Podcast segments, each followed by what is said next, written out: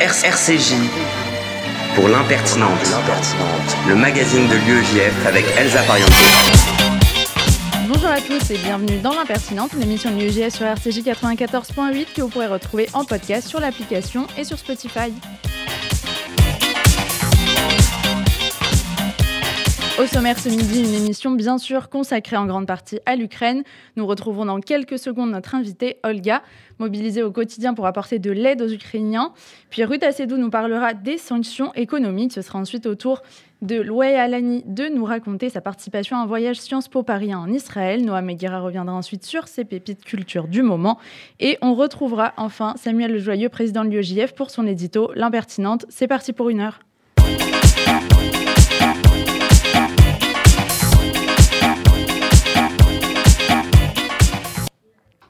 Nous sommes tout de suite du coup avec Olga. Bonjour. Bonjour. Vous êtes ukrainienne, votre famille euh, habite dans le Donbass et vous faites partir euh, chaque jour des camions pleins de médicaments euh, vers l'Ukraine. Euh, quelles, quelles, sont euh, les nouvelles que, que, vous avez de votre famille? Est-ce qu'ils sont toujours sur place ou est-ce qu'ils ont été contraints euh, de fuir? Alors, ma famille, euh, malheureusement, ne, ne, peut pas fuir parce qu'ils sont dans la zone occupée euh, par les Russes depuis 8 ans maintenant. Et euh, comme il y a la mobilisation des hommes, on laisse partir euh, aucun homme. Du coup, ils sont forcés de rester sur place, puisqu'évidemment, ma mère ne laisserait pas les hommes mm -hmm. et partirait pas sans eux. Euh, ailleurs en Ukraine, il y a des gens, j'ai de la famille dans d'autres villes qui sont bombardées à ce moment, à Kharkiv par exemple, euh, qui eux ont pu quitter la ville et aller vers l'ouest, donc vers Lviv, puisque pour l'instant c'est la ville qui est la, plus, euh, la moins touchée, la plus sécurisée. Euh, voilà, donc euh, pour l'instant, ils ne veulent pas quitter l'Ukraine parce que bah, les hommes déjà sont partis combattre et puis les femmes euh, aident comme elles peuvent. Mais la situation s'aggrave au jour le jour. Et quels sont les besoins les plus urgents pour les Ukrainiens aujourd'hui? Alors, les besoins de plus urgence, ce sont euh, les médicaments. Donc, euh, principalement les médicaments hémostatiques, puisqu'il euh, y a des bombardements où il y a beaucoup de civils et mmh. aussi l'armée qui sont bombardés. Euh, et du coup, on ne trouve plus rien, en fait, en Ukraine. D'où la participation de FSGU et l'UIGF et, et, et, de mes amis qui se sont réunis là-bas et qui essaient de lever les fonds pour, pour envoyer tout ça. Donc, euh, les garrots euh, pour euh, arrêter le saignement, les pansements, tout ce qui est antidouleur aussi. Après, on reçoit de temps en temps des demandes aussi assez spécifiques. Par exemple, on a envoyé, avec l'aide de, de, aussi l'insuline pour une maternité parce que les femmes souffrent aussi de diabète gestationnel, par exemple. Et euh, y a, on trouve nulle part de l'insuline. Puis aussi des demandes euh, des enfants. Par exemple, euh, Noémie Madar a eu la, grande gentillesse, l'ancienne présidente de l'EGF, de trouver les médicaments pour un, petit garçon euh, qui, euh, souffre de l'épilepsie. Et euh, les médicaments ne sont trouvables qu'en Europe. En temps normal, on les trouvait aussi en Ukraine, mais aujourd'hui, non. Donc voilà. Mais c'est vrai que le plus urgent, c'est vraiment tout ce qui est hémostatique, tout ce que pour soigner les blessés avant l'arrivée des premiers secours. On entend euh, souvent que dans ces régions euh, frontalières de la Russie occupées maintenant euh, par les Russes, les Ukrainiens seraient pro-russes. Qu'est-ce que vous répondez à ça? Alors bon, je pense qu'il y a de tout forcément et il y a une partie, je veux dire, je, je, il faut pas se leurrer, il y a une partie des gens qui évidemment, surtout la population assez âgée, qui a encore ce grand rêve de l'Union soviétique, de sa grandeur dans le monde, euh, qui aimerait bien euh, la reconstitution pure et simple de l'Union soviétique. Après, bon, euh, les gens de ma génération en général ne, ne le sont pas pour parce que depuis quelques années, quand même, on voit comment ça se passe en Russie et en Ukraine, et on peut comparer si on a les yeux et les oreilles. Euh, je veux dire, à Kiev, on peut sortir devant le Parlement et dire ce qu'on veut euh, de président, que ce soit en bien ou en mal, et il ne nous arrivera rien. Euh, J'ai des amis en Russie qui essayent de manifester là, et, et, bon, et on voit ce qui leur arrive. Donc moi personnellement, dans la, je viens d'une bah, de, de, la, de la zone occupée, donc je vois les gens à l'intérieur. Euh, les gens aimeraient bien quand même le retour de l'Ukraine. Après, c'est vrai que ça fait huit ans que ça dure, donc euh, les gens commencent aussi à, à perdre un petit peu l'espoir parce que et puis là depuis euh, depuis le 23 il y a des troupes russes qui sont arrivées en masse chez nous mmh. donc c'est vrai que c'est pas évident de, de, retrouver la liberté mais on y croit et puis on, on reviendra ukrainien parce que parce que même si, je veux dire, russophone ne veut pas dire russe. Euh, la moitié du monde, dans ce cas, parle russe, serait, russe. Et, euh, et, en général, Donbass, il faut le savoir, en fait, par exemple, moi, mes parents euh, étaient envoyés, parce qu'ils n'étaient pas d'accord avec le régime soviétique, étaient envoyés aux travaux forcés de l'ouest de l'Ukraine. Et beaucoup de gens se sont retrouvés dans le Donbass ainsi. C'est-à-dire que c'était des nationalistes ukrainiens qui se sont retrouvés euh, dans, dans l'ouest de l'Ukraine, dans l'est de l'Ukraine pour les travaux forcés euh, parce qu'ils voulaient parler ukrainien et que évidemment ils sont fait russifier avec le temps parce mhm. que aussi c'est la zone industrielle où il y avait des gens de tout le pays donc euh, c'était plus simple parler russe. Mais dans les villages par exemple autour de Donetsk, les gens parlent ukrainien encore aujourd'hui.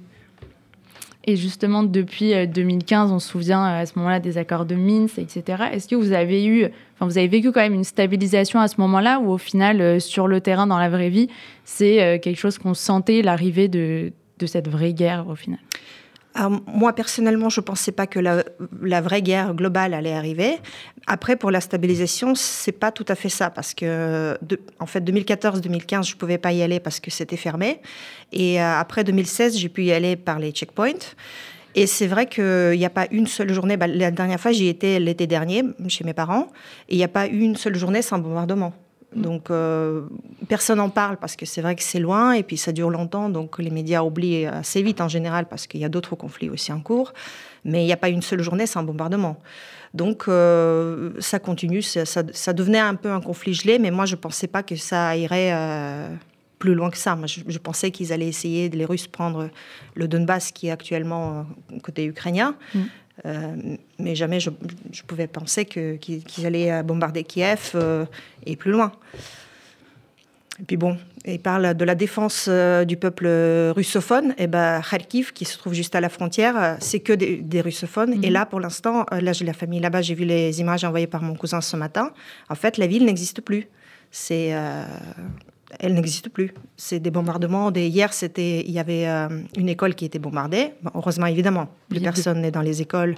À côté, il y a un hôpital. À côté, il y a une garderie. Donc, euh, quand on me parle des cibles euh, militaires, ça me fait rire parce que c'est vraiment n'importe quoi.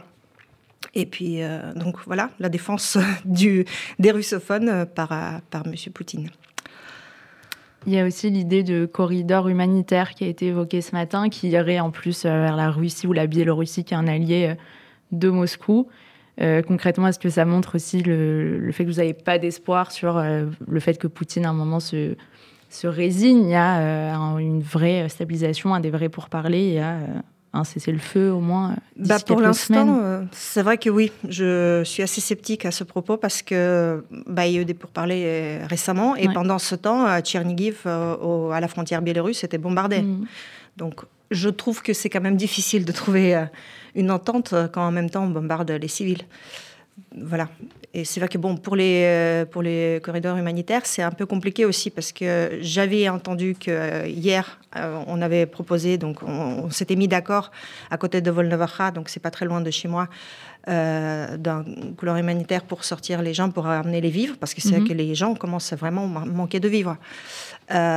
Et en même temps, j'ai reçu les appels des amis qui sont sur place et qui disent que ça continue à bombarder. Donc, alors qu'a priori, on aurait trouvé des, une entente là-dessus. Mais c'est vrai que ça devient vraiment une catastrophe humanitaire aussi dans les villes qui sont encerclées, par exemple à Tchernigiv. Euh, j'ai une amie qui, elle, est en France et son frère et sa famille sont là-bas.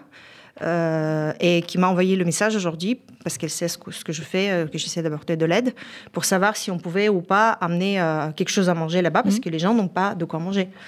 Voilà. Et, puis, pour l'instant, malheureusement, c'est impossible puisque la ville est encerclée. Donc, euh, on attend de voir. J'espère qu'ils, quand même, au moins pour ça, ils vont se mettre d'accord parce que autrement, ça devient quand même euh, plutôt difficile pour, euh, pour les civils, oui. Il y a déjà un million de réfugiés ukrainiens. L'Europe évoquait ce matin qu'on devait s'attendre à s'il y en ait 5 millions. vers où est-ce qu'ils fuient pour la plupart et comment aussi pour nous favoriser leurs conditions d'accueil selon vous? Alors, bah, ils fuient tous par euh, soit, soit Lviv, soit Mkochivo, parce que c'est les deux villes euh, frontalières, euh, soit en Pologne, bon, moins en Hongrie, parce que je ne veux, pas, je veux pas mal parler de l'Hongrie, mais c'est vrai que bon, ils sont quand même plutôt pro-russes, donc voilà. Du coup, les gens connaissent le sujet, ils essaient même pas d'aller là-bas. Donc République tchèque aussi pas mal, mais la plupart quand même vont côté Pologne. Alors il faut vraiment remercier les amis polonais. Euh, j'ai des collègues polonais et puis on a pas mal d'amis euh, en Pologne qui ont oublié tous nos différends parce que c'est vrai que ça n'a pas toujours été très simple, surtout à la frontière et que, qui sont mobilisés en masse et qui aident vraiment beaucoup pour le coup, qui, qui, trouvent des logements, qui, qui ont fait les transports mhm. gratuits. Euh, et puis il faut dire aussi merci à l'Europe quand même qui a facilité beaucoup au côté euh, départ des réfugiés parce que les trains maintenant presque partout en Europe sont gratuits. J'ai une amie qui a, qui a réussi à faire venir sa maman. Euh, il ne faut pas de visa maintenant. Mhm. Donc il suffit d'avoir un passeport et même, il paraît, je ne sais pas à quel point c'est vrai, mais j'ai lu qu'il suffit même d'avoir un, permis de conduire avec la photo pour passer la frontière. Donc c'est vrai que les gardes frontières sont très compréhensifs sur ce côté-là. Et puis, et puis les gens se mobilisent partout. Il y a beaucoup, beaucoup d'amis français euh, euh, qui se sont mobilisés aussi, qui, qui mettent à disposition les logements, par exemple, pour accueillir les gens. Je vois sur Facebook, dans les groupes dédiés. Euh, beaucoup de solidarité. voilà, beaucoup de solidarité. Et c'est bon, vrai que ça fait vraiment plaisir.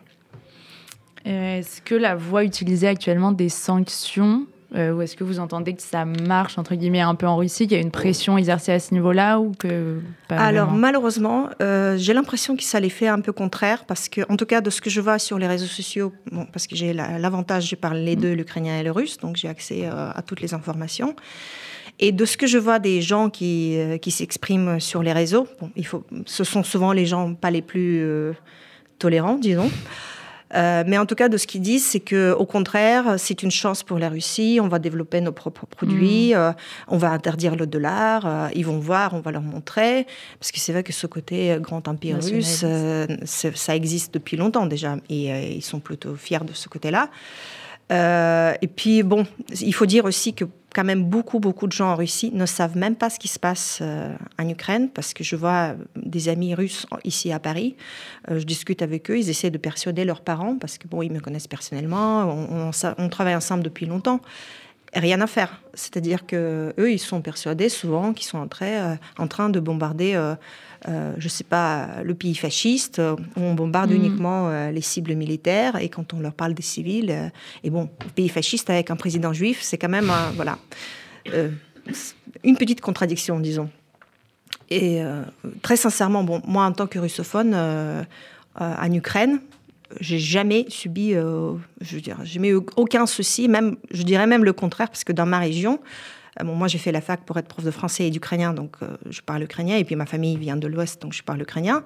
Mais dans, mon, dans ma, ville, qui est quand même une grande ville, sur, je sais pas, une centaine d'écoles, il y avait une école où on parlait uniquement ukrainien. Dans les autres, c'était ukrainien, c'était une langue étrangère, deux heures par semaine.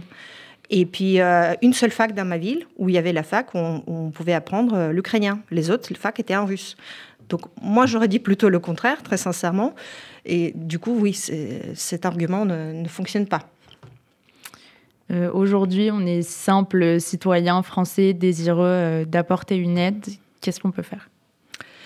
Alors, si vous avez des accès à des médicaments, euh, je ne sais pas, des pharmacies, des amidins, parce que c'est des médicaments qui sont souvent sur ordonnance. Mm. Euh, donc euh, les citoyens ukrainiens qui sont là essayent de se mobiliser, mais c'est vrai que c'est assez compliqué parce que sur ordonnance et une petite quantité. Donc c'est ça la plus grande urgence. Il y a plusieurs, plusieurs plateformes de dons en ligne où on peut donner, donner qui sont vérifiées, qui sont mis en place par l'État. Il y a la Banque nationale qui a mis en place une plateforme où on peut donner en toute monnaie mm-hmm. du monde. Euh, et puis euh, même euh, si vous êtes, si vous avez des logements disponibles et que vous voyez passer les les annonces, bah, accueillir les gens et peut-être aider aussi avec les démarches administratives, même si de ce côté-là aussi, je trouve que ça a été vraiment plutôt bien fait parce qu'il y a une procédure maintenant spéciale qui a été élaborée. Euh, c'est pas la demande d'asile, puisque la demande d'asile interdit de revenir au pays. C'est une procédure spéciale qui autorise de rester en France pour trois ans.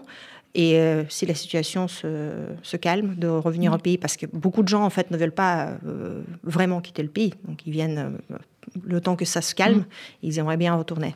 Donc cette procédure-là facilite beaucoup de choses. Il faut dire que aussi l'OFPRA s'est pas mal mobilisé pour parce que avant j'étais interprète là-bas et, et j'ai beaucoup d'amis interprètes qui qui proposent leurs services aussi gratuitement. Donc voilà, aider, bah, si vous voulez aider financièrement, les plateformes existent.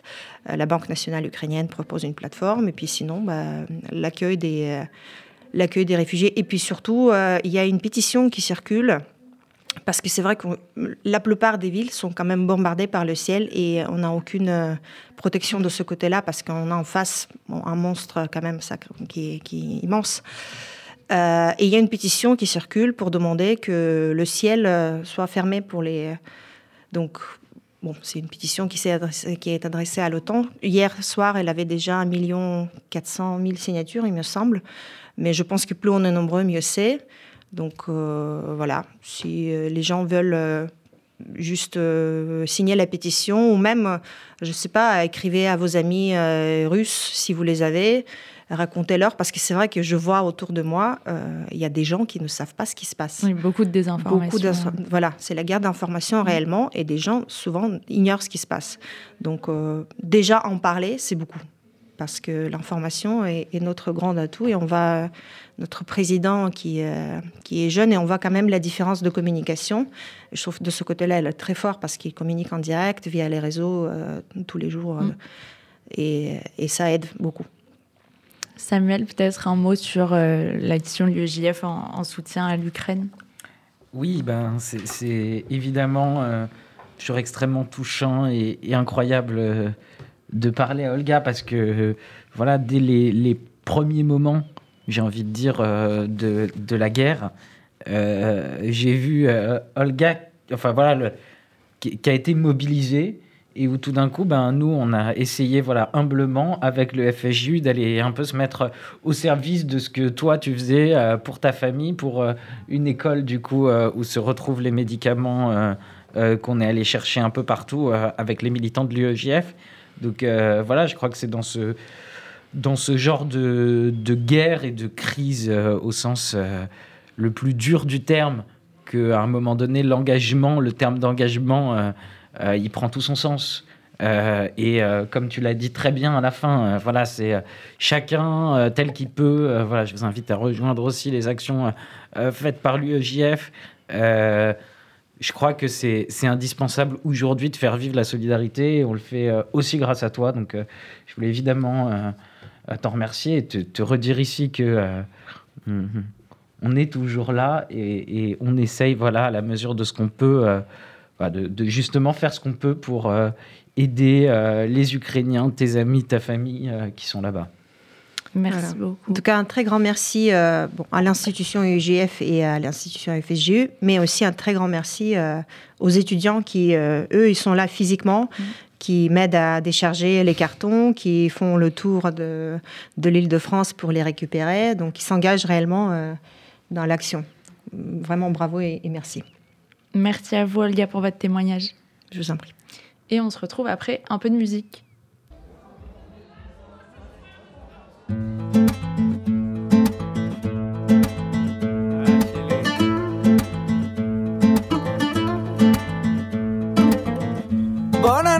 בוא תשב כאן איתי אתה יודע, רגע כזה שכולו אמיתי אתה שומע? אחי אני כאן בשבילך לתמיד. ומי אנחנו? שבט אחים עם מלא הפכים אל תתייג אותנו. כל עכבה לטובה שתבוא, אחי תבקש זה עלינו יבוא. תראה הכל מוכן כאן בשבילנו. גם אם טיפה שורף זה יעבור ואיך שאתה שר נדלק האור אחי עזוב שטויות תדליק אותנו. תגיד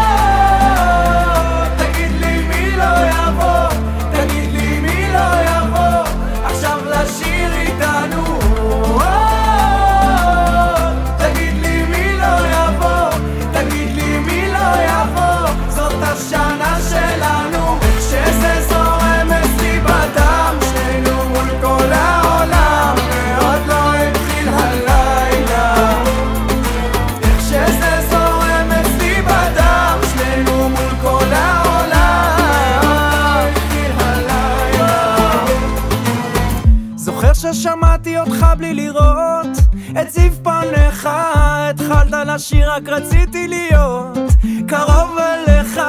על כל השירים שניגנת מזמן אני גדלתי. תביא לי חיבוק תישאר איתי כאן. עכשיו הבנתי כל עכבה לטובה שתבוא. אחי תבקש זה עלינו יבוא. תראה הכל מוכן כאן בשבילנו. גם אם טיפה שורף זה יעבור ואיך שאתה שר נדלק do you?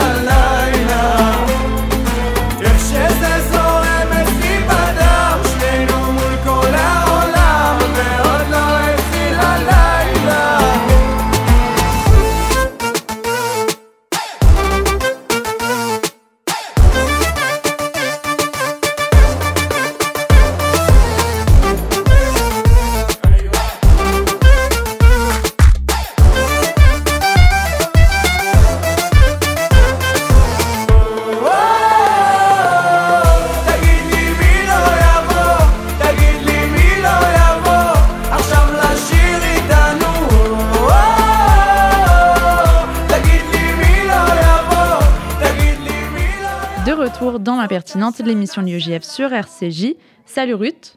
Salut Elsa, salut à tous. Aujourd'hui, tu vas nous parler de l'efficacité des fameuses sanctions économiques dont on entend beaucoup parler en ce moment. Oui, alors pour commencer, petite définition de ce qu'est une sanction économique. Une sanction économique est une sanction, merci Captain, Captain Obvious, prise par l'ONU envers un État ayant enfreint des règles internationales ou plus généralement entre un État ou un groupe d'États, comme par exemple l'Union européenne, envers un autre État sur lequel il souhaite faire pression. Cela va concerner les restrictions sur les circulations de biens, de personnes ou sur les transferts financiers, et ça peut prendre différentes formes, embargo, blocus, quota, gel d'avoir, etc. Et la sanction est supposée créer une situation économique tellement dégradée qu'elle va conduire la population à faire pression sur les dirigeants. À l'heure actuelle, les euh, sanctions se multiplient contre la Russie. Banque russe débranchée du réseau de communication SWIFT, gel des avoirs russes en Europe, interdiction d'effectuer euh, des transactions financières impliquant la Banque centrale de Russie. Euh, il est peut-être encore tôt pour prévoir si elles auront un réel impact, mais par le passé, ce type de mesure a-t-il pu être efficace? Alors on est sur une efficacité plutôt mitigée. Selon une étude de 2012 du centre de recherche américain Watson Institute, qui a analysé 56 épisodes de sanctions économiques et financières de l'ONU depuis 1992, les résultats souhaités ont été atteints dans 31% des cas. Mais c'est essentiellement dans le cas de mesures visant à empêcher certains États à s'engager dans des activités proscrites par le droit international. Et lorsqu'il s'agissait d'infléchir la politique d'un adversaire, leur efficacité tomberait à 13%. Il y a eu pas mal d'échecs. Cuba, qui, avec 60 ans d'embargo américain, est toujours sur le régime castriste dont la chute était voulue au départ. Il y a la Libye, qui s'est vu imposer un embargo sur les armes en 2011, qui est d'une inefficacité totale selon des experts de l'ONU. La Russie, qui a conservé la Crimée malgré les sanctions imposées depuis 2014. Ou encore la Syrie, dont le cas est très bien décrit dans un article publié dans Courrier International, mais j'ai pas pu le lire car depuis samedi, le site connaît des difficultés. Une cyberattaque de la Russie, sûrement. Il y a eu de meilleurs résultats dans d'autres cas, par exemple en Afrique du Sud, pour laquelle il est considéré que les sanctions ont contribué à la fin de l'apartheid. Et puis, l'efficacité de la méthode se confirme plus souvent dans la pratique par l'atteinte d'objectifs plus modestes. On a par exemple l'Iran, durement touché par les sanctions économiques, qui a pendant un temps abandonné son programme nucléaire militaire avant que le gouvernement Trump ne dénonce l'accord. Au vu de ces résultats, est-il encore pertinent de continuer avec les sanctions économiques? Alors, je ne vais pas m'improviser experte en sciences politiques comme certains se sont improvisés virologues avec le Covid, mais je vais en citer un, un vrai, Jacques Rupnik, professeur à Sciences Po. Selon lui, c'est pertinent parce qu'on a déjà essayé la diplomatie. Résultat, un même de qualité de Macron, Poutine et l'énorme table entre les deux. Et que la guerre, bah non merci. Et puis, malgré les échecs, sans les sanctions, certaines menaces pourraient être pires. Je pense par exemple à la Corée du Nord qui s'est dotée d'un arsenal nucléaire malgré les sanctions, mais avec une importance qu'on peut considérer comme limitée. Et dans le cas de la guerre avec l'Ukraine, on a des mesures inédites par leur nature et par leur ampleur. Donc à voir ce que ça va donner dans la durée. On sait surtout que ça peut avoir des impacts sur nous, euh, qui dépendons beaucoup de la Russie, surtout pour le gaz. sur la population russe qui va voir son niveau de vie se dégrader. Bon, euh, on a appris tout à l'heure avec Olga que certains peuvent considérer ça comme une opportunité. Euh, mais bon, à voir. Et puis, il ne faut pas oublier la sévérité du pouvoir russe en cas d'opposition. Qui, qui vivra verra un peu. Est-ce que tu aurais un petit mot pour la fin? Euh, oui, Chast Il n'y a pas Olga pour me dire si c'était bien ou pas. Elle, elle nous a quittés malheureusement. Donc ça veut dire qui vivra verra en ukrainien? Voulais-je me la péter? Oui. Est-ce que je suis allée sur chercher la traduction sur Internet? Tout à fait. Eh bien, c'est bien à ton honneur. Merci beaucoup, Ruth. De rien.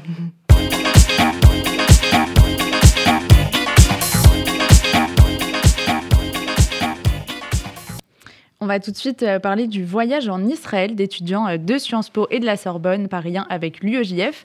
Tout de suite avec Youssef Murciano, secrétaire national de l'UEJF, qui a accompagné ce voyage. Le teint allé, les cheveux longs, un petit accent la Vivi, on sait plus d'où. Youssef, tu étais en Israël, raconte-nous tout. Bonjour, bonjour à tous, bonjour Elsa. Il est 13h35 minutes et hier, à la même heure, j'étais dans la cafette de l'université de Tel Aviv à essayer de faire comprendre à une personne très très obtue qu'un café c'est court à la base et que j'ai pas besoin de préciser que je ne veux pas un litre et demi d'eau chaude dans mon expresso. Enfin bref, le bonheur israélien. Israël, c'est un bonheur, oui, c'est sûr, mais ce voyage était exceptionnel à plusieurs niveaux et je tenais à vous le faire savoir.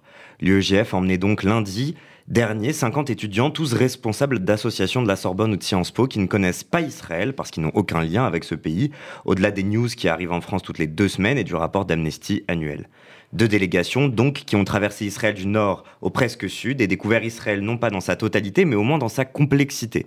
Deux délégations qui ont rencontré Israël, sa diversité, ses universitaires et ses politiques, ses journalistes et ses associatifs. Ça a l'air de te faire plaisir, même d'en parler. Est-ce que tu peux présenter l'objectif du voyage pour l'UEJF alors c'est pas nouveau, l'UEJF est militante, et la lutte quotidienne contre le racisme et l'antisémitisme, à l'université particulièrement. On observe depuis le début des années 2000 une vague d'antisémitisme du quotidien, parfois violent, qui trouve sa source dans l'importation du conflit israélo-palestinien et dans un amalgame entre Israéliens et Juifs. Un amalgame qui plante un décor et un récit, celui qui voudrait que chaque juif soit responsable et solidaire des actions du gouvernement israélien et que chaque arabe soit responsable et solidaire des Palestiniens agressés. La réalité n'est pas celle-ci. Au quotidien, dans les facs, cette importation que je décris, ce sont des centaines de tags antisionistes qui pullulent partout, le local de l'UEGF qui est tagué de mort à Israël, mais avec des kipotes écrasées. C'est des, étudiants pardon, d'origine arabe et juive qui ne peuvent plus parler dès qu'un conflit explose au Moyen-Orient. Et c'est aussi parfois des conférences dans des universités françaises avec le BDS. Et avec, pour résultat terrible, certains étudiants qui n'ont plus juste, plus envie de dire qu'ils sont juifs ou qu'ils partent en vacances en Israël, de peur de devoir justifier telle ou telle heure à Gaza. Le constat, il existe, c'est pas nouveau, mais euh, comment un voyage de découverte d'Israël peut lutter contre ça? Alors déjà parce qu'on considère que l'importation du conflit et la face et le face à face entre personnes identifiées à un camp et personnes identifiées à l'autre camp, c'est qu'une question de méconnaissance du terrain. Quand on comprend que parfois des juifs israéliens sont bien moins à droite politiquement que certains députés druzes, ça change notre approche de la réalité du terrain, non? Quand on voit de nos yeux que des milliers d'Israéliens et de Palestiniens bossent ensemble dans des villages arabes, dans des associations comme Abaït qu'on a rencontrées, ou tout simplement qu'ils se croisent, échangent, commercent et discutent chaque jour dans les rues de Jérusalem, ça aussi, ça change notre approche du terrain. Finalement, le mot clé, c'est vraiment complexité. Le voyage n'a pas pour but de vendre un Israël idyllique, mais de caresser la complexité du terrain, de rencontrer des gens qui ne sont manifestement pas d'accord entre eux, mais qui espèrent quand même que la paix est la prochaine étape. Eh bien, écoute, eh bien, écoute, j'espère que ça a marché. Euh, on aura dans quelques minutes un retour d'un participant au voyage, mais avant, Youssef, tu peux nous raconter le programme plus en détail? Bah, Très simple, on a passé deux jours à Jérusalem d'abord pour visiter ce haut lieu des trois religions monothéistes, mais aussi pour comprendre comment vivent ensemble plusieurs peuples dans la si petite vieille ville. Jérusalem, c'est aussi la Knesset, l'Assemblée israélienne, ce qui nous a permis de comprendre comment fonctionne le système politique démocratique israélien. On a ensuite pris la route vers le désert, rencontré des Bédouins, gravi Masada, profité de la mer morte et visité le village arabe d'Abu Ghosh. On a terminé le voyage à Tel Aviv pour voir la modernité d'Israël. Je pourrais aller, aller plus en détail, mais il y avait plein de choses et j'ai peur de vexer un intervenant si je l'oublie. En bref, on a peu dormi, posé énormément de questions et vécu une semaine intense de découvertes et de rencontres. Merci Youssef. Une petite anecdote pour finir? Écoute, avant-hier, à la conclusion, Philippine Smadja de l'association Nous Toutes, catholique pratiquante, a décrit Jérusalem d'une très belle manière que je voulais partager. En voyant une femme en pleurs au Saint-Sépulcre recouvert d'un immense drapeau ukrainien, Elle a pensé que Jérusalem était là où l'histoire et l'actualité s'embrassaient, et qu'il était impossible de saisir Jérusalem seulement via son actualité chaude ou seulement via son histoire millénaire. Finalement, seule l'alliance des deux, seule la nuance, la curiosité et l'équilibre peuvent nous approcher d'une réponse à la question mais c'est quoi Israël? Merci beaucoup Youssef. Et maintenant, on parle euh, de ce voyage avec Louay Alani, étudiant en deuxième année à Sciences Po sur le campus de Menton. Bonjour. Bonjour, merci. Euh, Est-ce que tout d'abord, c'était la première fois que tu allais en Israël? Oui, effectivement, c'est ma première fois en Israël. Euh, je suis citoyen tunisien, donc c'était vraiment un, honneur pour moi de, de, découvrir ce, ce, nouveau pays. Et euh, qu'est-ce qui t'a le plus surpris ou marqué durant ce voyage? Bon, plusieurs choses. on avait un programme assez chargé, comme ça l'a dit, on a peu dormi, mais ça n'a pas empêché de, de, de, découvrir de nouveaux lieux, de, de voir l'histoire s'embrasser avec euh, euh, l'actualité, etc.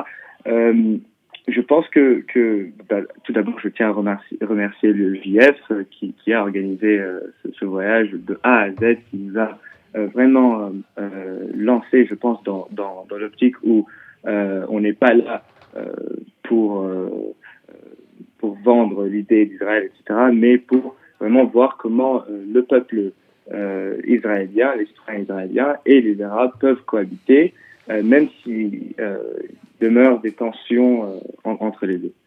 le moment le plus marquant pour moi, c'était Yad Vashem, le Holocaust Memorial. Ça, ça, ça, nous montre que Israël, ce n'est pas un territoire de refuge pour les Juifs, mais c'est un territoire où les Juifs peuvent progresser, peuvent développer ce qu'ils ont dans leur euh, capacité, notamment sur le savoir-faire et tout. Euh, j'ai eu l'occasion de euh, d'être un participant, de participer à une conférence de, de cybersécurité, de cyberdéfense, euh, et de faire quelques rencontres, notamment avec euh, euh, des diplomates et aussi l'ancien premier ministre et le nouveau premier ministre, Bennett et Bibi Netanyahu. Voilà, les deux, les deux moments les plus marquants pour moi, c'était Yad Vashem et, et Cybertech. Et euh, qu'est-ce que ce voyage t'a apporté de façon euh, plus globale?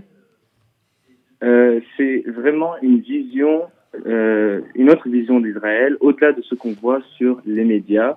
on a fait des visites bah, dans différents lieux, dans la santé, dans l'éducation, dans les lieux sains. Et ça m'a montré qu'au XXIe siècle, il faut se placer dans le sens du vent. C'est-à-dire qu'il ne faut pas s'arrêter à ce qu'on voit sur les médias. Les médias, ils ont, ton, ils ont tendance à, nous montrer euh, ce côté où il y a beaucoup de conflits, où euh, ça reste euh, vraiment tabou de parler d'Israël en tant que pays ou de le reconnaître et tout. Mais, vraiment, ça m'a permis de, voir comment le peuple vit en harmonie, en paix. Euh, et voilà, c'était incroyable pour moi. Merci beaucoup pour ton témoignage. Merci. Et on se retrouve après Cœur de Clara Luciani à l'occasion de la journée de lutte pour les droits de la femme qui arrive demain.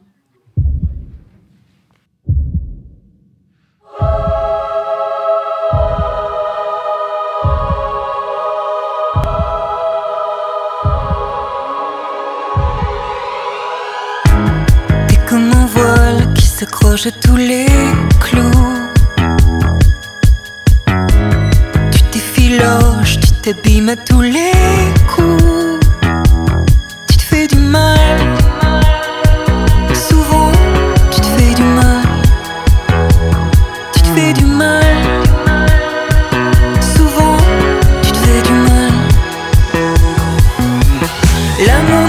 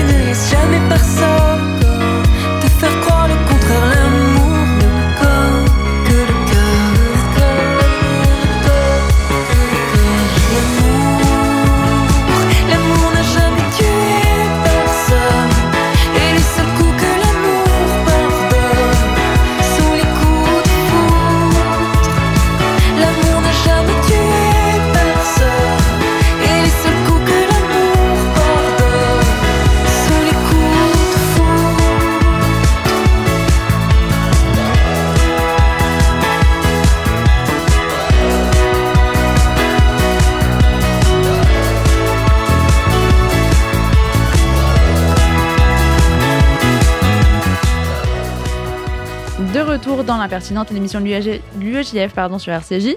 Noam, salut Salut Elsa Tu vas nous parler chasse au trésor et nuit trop longue, mais on ne se dit pas trop courte normalement? Bonsoir Elsa, bonsoir les Rey. Elsa, j'aimerais avoir le cœur à rire ce matin. Oui, 13h42 pour moi c'est le matin, mais l'heure est grave. Bah ouais, t'as raison, le Covid, l'Ukraine, la, la troisième guerre mondiale, tout ça. Non Elsa, non C'est Juanita, elle a été agressée, violentée, accidentée. Juanita, t'as smart T'en fais pas un peu trop là Je l'aime bien Juanita, hein, t'as vu, mais euh, c'est une voiture frérot. On n'en fait jamais trop avec Juanita, ok? Bon d'accord, peut-être un peu, mais tant de souvenirs à écumer les streets de Paname, le jour, la nuit, seul ou accompagné, en tout bien, tout honneur ou l'inverse. Bref, pray for Juanita, SDV elle s'en sort. Sinon, ce week-end, orphelin de ma moitié motorisé, j'ai traîné avec mes SRAB, on a été au ciné et c'est petit. Oh Noam, Srab, Ah oui, c'est vrai. Alors, SRAB est un mot d'argot signifiant ami, copain ou encore camarade. D'ailleurs, savais-tu qu'au Parti communiste, les partisans ne s'appellent plus, les- plus que les SRAB Bien plus court et plus efficace que camarade, toujours aujourd'hui désuet. Pour la team premier degré, je vous invite à fact-check cette information, elle est évidemment fausse. Étymologiquement, ça vient de l'arabe maghrébin srab, S rab, qui veut dire ami. heureusement qu'il y avait l'apostrophe. Euh, on se sent mieux en apprenant vraiment, hein, mais euh, sinon, euh, t'as été au ciné cette semaine et tu conseilles quoi? Alors, bah, j'ai été voir les blockbusters du mois de février et du mois de mars. Donc, le mois de février, c'était Uncharted et celui de mars, The Batman. Autant dire que c'était deux salles, deux ambiances. On va commencer avec Uncharted. Donc, euh, bon, ceux qui ne le savent pas, Uncharted, c'est l'adaptation d'un jeu vidéo à succès. Une saga pensée et écrite pour être cinématographique et immersive. Défi de taille donc pour Sony, surtout euh, que quasiment toutes les adaptations de jeux vidéo au cinéma se sont cassées la gueule. Porté par Tom Spider-Man Holland dans le rôle d'un Nathan Drake jeune pour un préquel, donc cette adaptation s'en sort bien, du moins au box-office. Gros succès du mois de février, les spectateurs n'ont pas boudé leur plaisir à suivre en salle les aventures de cette Indiana Jones New Age. Mais alors, qu'est-ce que ça vaut? Ben, c'est pas désagréable, c'est un film d'aventure divertissement et beau à regarder. Cependant, ils ont voulu tellement coller aux jeux vidéo que la narration s'en ressent.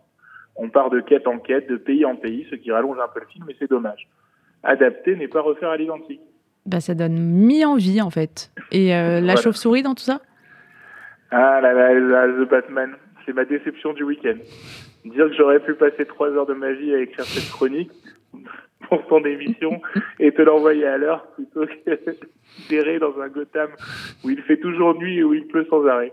Quel dommage, les acteurs sont pourtant bons, la photo est pas mal parfois et la bande son est très bonne, mais pourquoi, pourquoi, pourquoi trois heures Pourquoi En plus, si tu suis le film, tu connais la réponse à une des énigmes cruciales pour le film au bout de trois minutes ce qui éviterait une heure de péripéties inutiles. Au-delà de ça, le film fait des feintes aux spectateurs. De temps en temps, tu crois que ça va finir, ça finit pas. C'est le cas au moins trois fois. Tout n'est pas à jeter. C'est dans la veine du Joker de Todd Phillips où tout repose sur de bons acteurs et un scénario faussement dark et torturé. Mais bon, la, critique populaire est dithyrambique à propos du film, donc je ne suis peut-être pas sensible à cette forme d'art. Bah dis donc, ça se mouille par ici, on aime. Euh, T'avais un coup de cœur sinon? Putain, mais si c'est pas... Il y avait pas putain, mais si c'est Cobra Kai, Noam? Mais t'inquiète, Elzounette, euh, c'est trop intime, j'ai trop pris la con. Bon, ok, ne vous inquiétez pas, patronne. Mon coup de cœur de la semaine, c'est Maison de retraite, le film avec Eva Dam, Gérard Depardieu et un casting énorme, une pléthore d'acteurs, n'est-ce pas? Je l'avoue, c'est mon plaisir coupable de la semaine. C'est pas extraordinaire, mais on y rit bien. Les acteurs sont touchants, on pense à nos anciens. Petit feel-good movie et ça fait du bien en ce moment. Et sinon, bien sûr, euh, ben, je vous invite tous à regarder et re-regarder Cobra Kai. Voilà, c'est tout pour moi cette semaine. Désolé d'être que par téléphone, j'aurais aimé être avec vous, mais on se nous voit bientôt. À très vite, Noam, À très merci. vite. Et dernière petite pause musicale très rapide avant de retrouver la fin de l'émission et Samuel le Joyeux.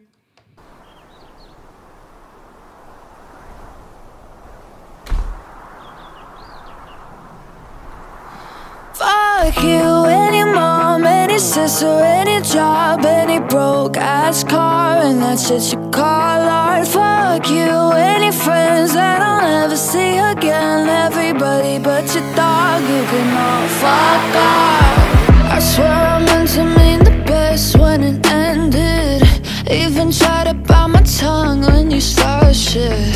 Now you're texting all my friends, asking questions. They never even liked you in the first place. Dated a girl that I hate for the attention. She only made it two days, what a connection. It's like you'd do anything affection. You're going all about it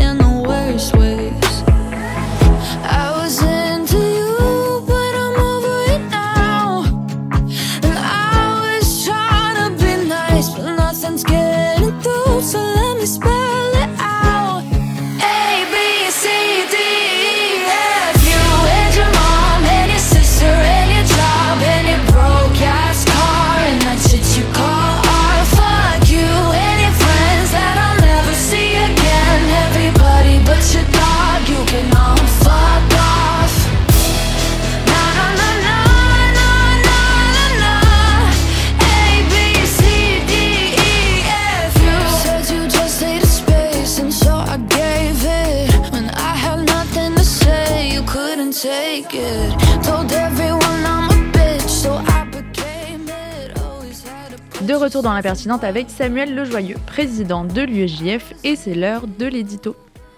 Chère Elsa, en faisant cet édito, je pense aux étudiants ukrainiens. Je pense à toute cette jeunesse qui avait le droit d'espérer qu'on est en train d'assassiner et dont les rêves euh, s'écroulent sous les bombes. C'est pour euh, les enfants de l'école où arrivent les médicaments que l'on collecte avec Olga, qu'on a entendu tout à l'heure, que je me bats. Autant que pour Victoria, la présidente de l'Union des étudiants juifs d'Ukraine, qui nous dit chaque jour son inquiétude grandissante pour elle et pour tous les étudiants du pays. Je me bats pour, les, pour mes amis d'Odessa, que l'on a accueillis, euh, qui nous ont accueillis il y a trois ans euh, lors des universités d'été de l'UEJF, à la découverte de la si riche histoire juive de cette ville, qui est euh, le modèle architectural de Tel Aviv. Ce Shabbat d'ailleurs en Israël, nous avons euh, euh, accueilli avec émotion le gérant du restaurant euh, chez qui nous avions passé Shabbat à l'époque. Il revenait, il arrivait tout droit d'Israël, tout droit d'Ukraine en Israël le matin même. Mais l'Ukraine, ce n'est pas juste des gens que l'on connaît ou que l'on ne connaît pas. L'Ukraine, ce sont des semblables, une culture, une histoire dont notre présent est l'héritier. Il y a de l'Ukraine en nous. Regardez l'Ukraine, regardez le spectacle que certains voudraient nous présenter. Un pays, un État dont on pourrait disposer comme on le souhaite. Un si petit État ukrainien face aux géants, sérieux eux, de l'OTAN et de la Russie. À quoi bon s'émouvoir si on tape sur l'Ukraine? Allons, ce n'est que l'Ukraine. Voilà ce qu'on essaye de nous faire avaler. Ce n'est que l'Ukraine. Ces mots, ces idées ont fait bondir le cœur de chaque juif. Ceux qui disent aujourd'hui ce n'est que l'Ukraine diront toujours et ont toujours dit ce n'est qu'un juif. Parce que l'Ukraine n'est pas une grande nation alignée dans un bloc. On pourrait en faire ce qu'on veut, la ridiculiser. Chaque juif reconnaît dans ce qu'on essaye de faire de l'Ukraine son destin personnel potentiel. Les Juifs se battent pour l'Ukraine aussi parce qu'ils reconnaissent dans ce pays, sans défense, ce qu'ils peuvent être eux-mêmes face à l'antisémitisme.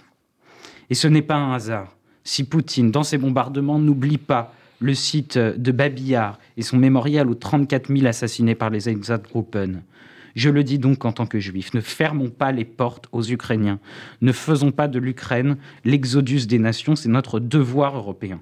Un devoir d'Européens, il semble donc que nous voyons dans cette guerre une renaissance de l'Europe. En effet, pour euh, notre génération, l'Europe de la paix, il faut bien l'avouer, c'était une idée alors très belle, certes, euh, mais euh, assez théorique en réalité. Et là, alors c'est c'est avec un certain effroi évidemment, mais, mais tout de même un certain espoir aussi euh, que je la vois aujourd'hui mise en pratique. Mais par exemple, qu'aurait dit mon grand-père qui était caché pendant l'occupation à Paris, si je lui avais raconté que 75 ans plus tard, le leader du monde libre serait un petit juif de l'Est, président d'une ancienne république soviétique? Zelensky, juif et héros patriotique de la nation ukrainienne, c'est la lumière face aux ténèbres. Alors, chère Olga, chère Victoria, chers amis d'Odessa, de Ravarouska, de toute l'Ukraine, votre courage nous honore. Tenez bon, nous sommes à vos côtés comme nous le pouvons. Pas seulement en discours, mais également en actes. Nous sommes là avec les militants de l'UEJF, avec les étudiants juifs. Nous pouvons venir à la frontière. Nous, avons, nous pouvons vous fourn- fournir le matériel médical dont vous avez besoin. Les étudiants juifs de France se tiennent à votre disposition, car nous savons qu'en vous défendant vous-même, c'est aussi pour nous que vous vous battez. Votre avenir, notre avenir se joue dans le vôtre. Vive l'Ukraine libre. Merci Samuel.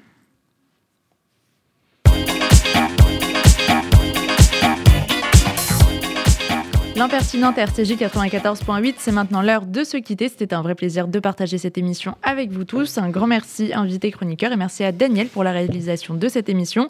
On se retrouve dans deux semaines, le 21 mars à la même heure. D'ici là, portez-vous bien et retrouvez la suite des programmes d'RCJ à partir de 23h. RCJ pour l'impertinente, le magazine de l'UEJF avec Elsa Pariente.